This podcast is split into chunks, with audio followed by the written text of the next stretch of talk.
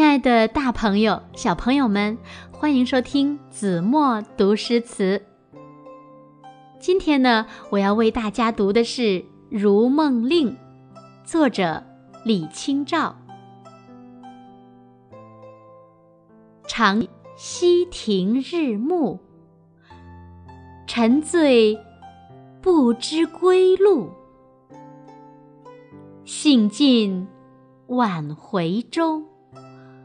误入藕花深处，争渡，争渡，惊起一滩鸥鹭。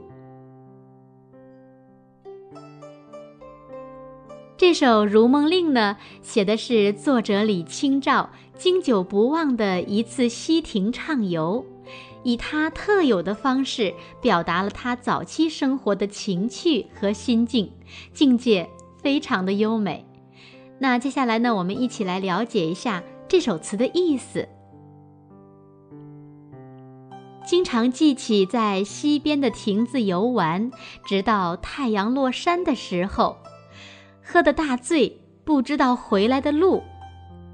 游兴满足了，天黑往回划船，误划进了荷花深处，用力划呀，用力划呀。惊飞了满滩的水鸟。最后，让我们再一起来读一读这首李清照所写的《如梦令》：常记溪亭日暮，沉醉不知归路。兴尽晚回舟，误入藕花深处。争渡，争渡，惊起一滩鸥鹭。常记溪亭日暮，沉醉不知归路。